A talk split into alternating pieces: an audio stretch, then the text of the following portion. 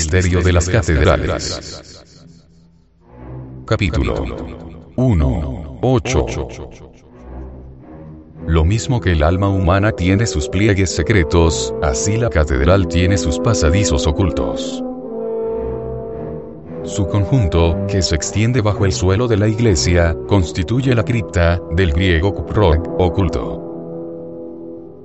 En este lugar profundo, húmedo y frío, el observador experimenta una sensación singular y que le impone silencio. La sensación del poder unido a las tinieblas. Nos hallamos aquí en el refugio de los muertos, como en la Basílica de Saint-Denis, necrópolis de los ilustres, como en las catacumbas romanas, cementerio de los cristianos. Losas de piedra. Mausoleos de mármol. Sepulcros ruinas históricas, fragmentos del pasado. Un silencio lúgubre y pesado llena los espacios abovedados. Los mil ruidos del exterior, vanos ecos del mundo, no llegan hasta nosotros. ¿Iremos a parar a las cavernas de los cíclopes?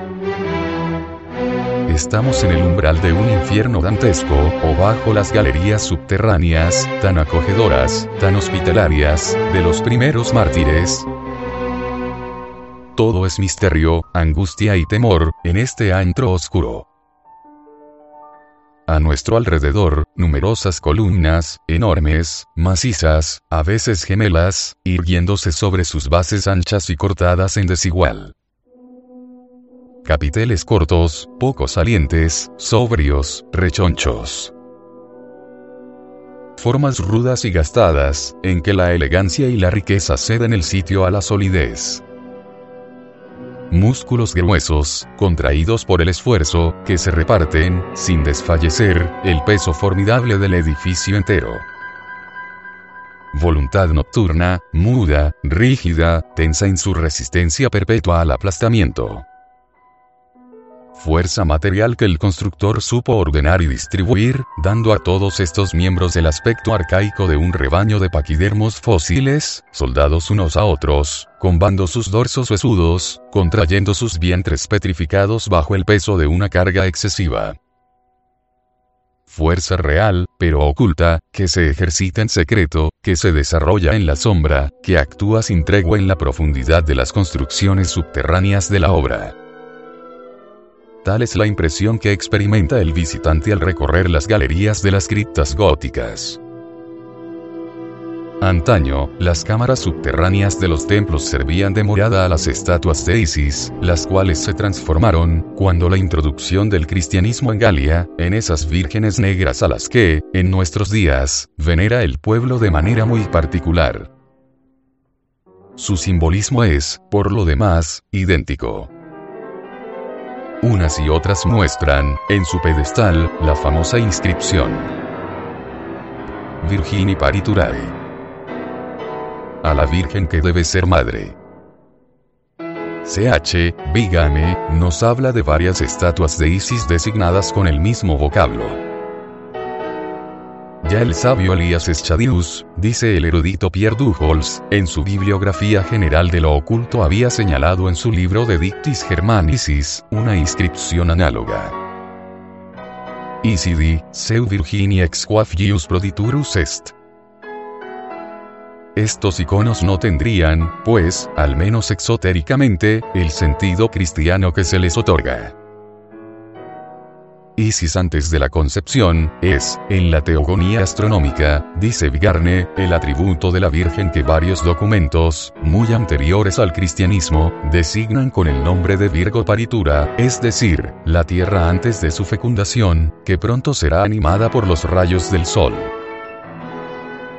Es también la madre de los dioses, como atestigua una piedra de día. Matrideum magna ideae. Imposible definir mejor el sentido esotérico de nuestras vírgenes negras. Representan, en el simbolismo hermético, la tierra primitiva, la que el artista debe elegir como sujeto de su gran obra. Es la materia prima en estado mineral, tal como sale de las capas metalíferas, profundamente enterrada bajo la masa rocosa. Es, nos dicen los textos, una sustancia negra, pesada, quebradiza, friable, que tiene el aspecto de una piedra y se puede desmenuzar a la manera de una piedra. Parece, pues, natural que el jeroglífico humanizado de este mineral posea su color específico y se le destine, como morada, los lugares subterráneos de los templos. En nuestros días, las vírgenes negras son poco numerosas. Citaremos algunas de ellas que gozan de gran celebridad. La Catedral de Chartres es la más rica en este aspecto, puesto que posee dos. Una, que lleva el expresivo nombre de Notre Dame sous Terre, se halla en la cripta y está sentada en un trono cuyo zócalo muestra la inscripción que ya hemos indicado. Virgini Pariturae, la otra, exterior, llamada Notre Dame du Pilier, ocupa el centro de un nicho lleno de exfotos en forma de corazones inflamados. Esta última, nos dice Witkowski, es objeto de veneración por parte de muchísimos peregrinos. Antiguamente, añade este autor, la columna de piedra que le sirve de soporte aparecía gastada por la lengua y los dientes de sus fogosos adoradores, como el pie de San Pedro, en Roma, o la rodilla de Hércules, a quien adoraban los paganos en Sicilia.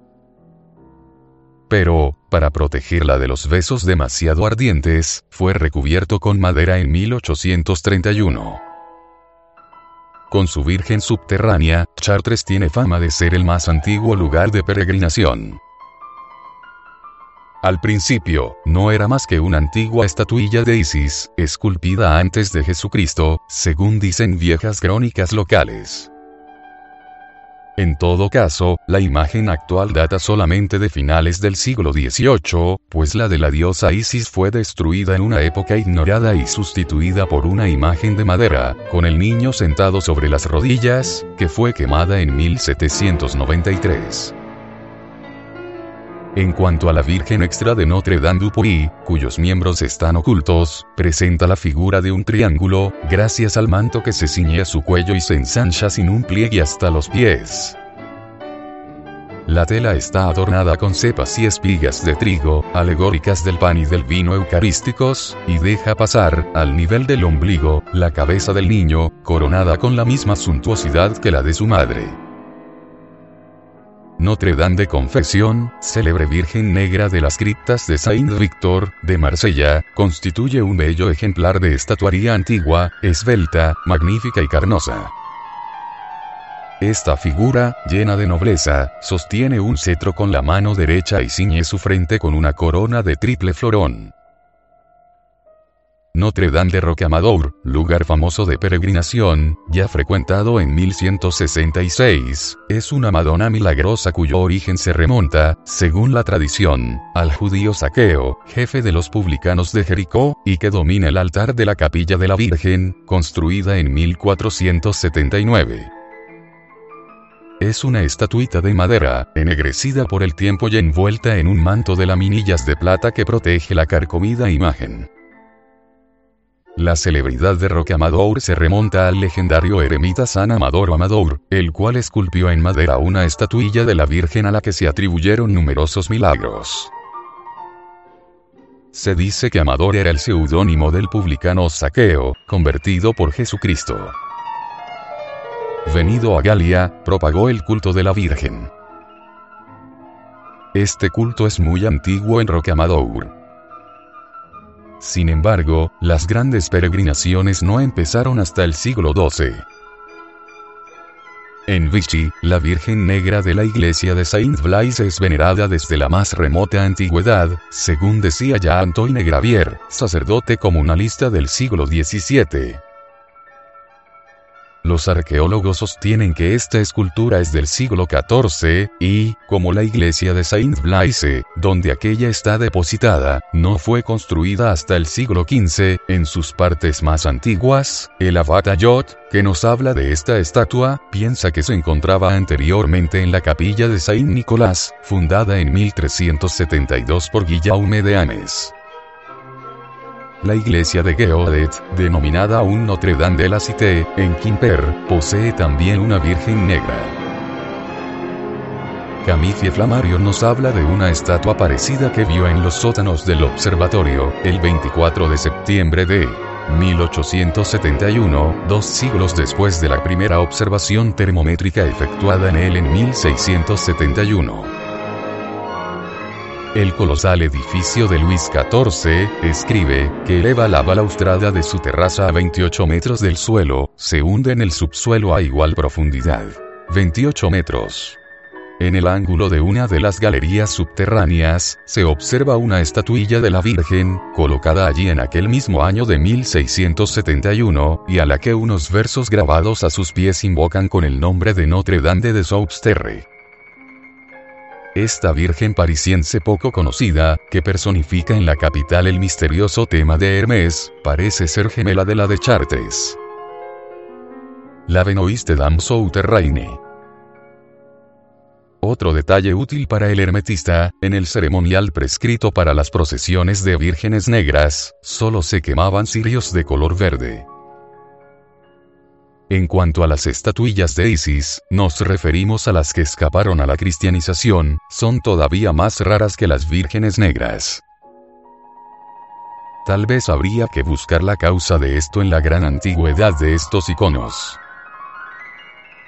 Witkowski hace referencia a una que se encontraba en la Catedral de Saint-Étienne, de Metz. Esta figura de Isis, en piedra, escribe dicho autor, que medía 0,43 metros de altura por 0,92 metros de anchura, procedía del viejo claustro. El alto relieve sobresalía 0,18 metros del fondo representaba un busto desnudo de mujer, pero tan escuálido que, sirviéndonos de una gráfica expresión del abad Brantome, solo podía mostrar el armazón. Llevaba la cabeza cubierta con un velo. Dos tetas secas pendían de su pecho, como las de las dianas de Éfeso. La piel estaba pintada de rojo, y la tela de la talla, de negro. Había estatuas análogas en Saint-Germain-des-Prés y en Saint-Étienne de León. En todo caso, por lo que a nosotros interesa, el culto de Isis, la Ceres egipcia, era muy misterioso. Sabemos únicamente que se festejaba solemnemente a la diosa, todos los años, en la ciudad de Busiris, y que se le sacrificaba un buey. Después de los sacrificios, dice Heródoto, hombres y mujeres, en número de varias decenas de millar, se propinan fuertes golpes. Estimo que sería impío por mi parte decir en nombre de qué Dios se golpean.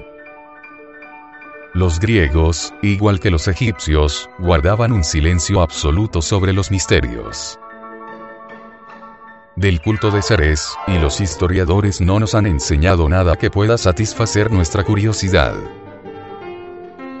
La revelación del secreto de estas prácticas a los profanos se castigaba con la muerte. Considerábase incluso como un crimen prestar oídos a su divulgación. La entrada al templo de Ceres, siguiendo el ejemplo de los santuarios egipcios de Isis, estaba rigurosamente prohibida a todos los que no hubieran recibido la iniciación.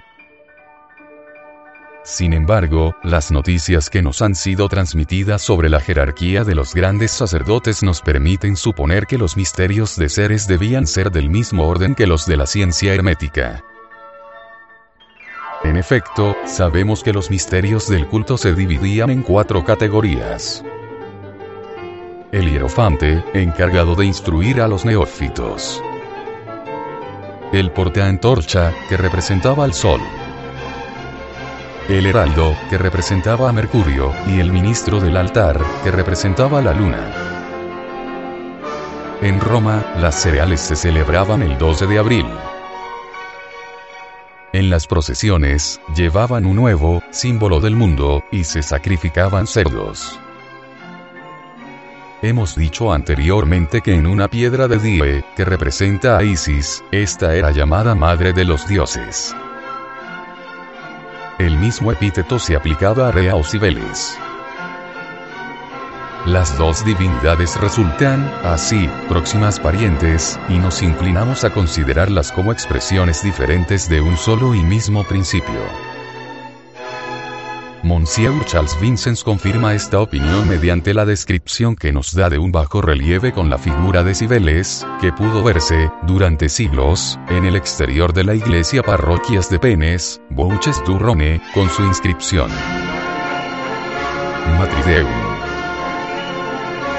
Este curioso fragmento, nos dice, desapareció allá por el año 1610, pero está grabado en el Recueil de Grosson, Pac.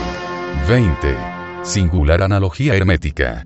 Cibeles era adorada en Pesinonte, Frigia, bajo la forma de una piedra negra que se decía haber caído del cielo. Fidias representa a la diosa sentada en un trono entre dos leones, llevando en la cabeza una corona mural de la que desciende un velo. A veces, se la representa sosteniendo una llave y en actitud de separar su velo. Isis, Ceres, Cibeles. Tres cabezas bajo el mismo velo.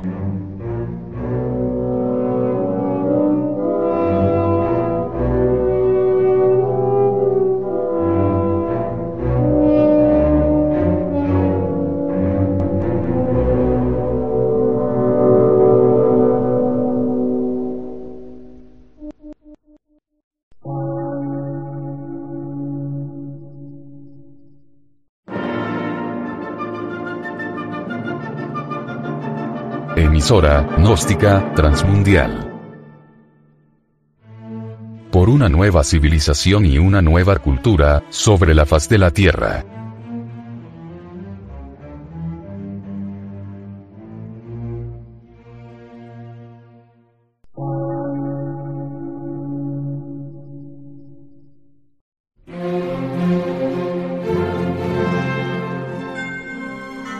Medio de radiodifusión científico, artístico, místico y filosófico, de la Asociación Colombiana de Centros de Estudios Gnósticos, Antropológicos, Psicológicos y Culturales. A. C.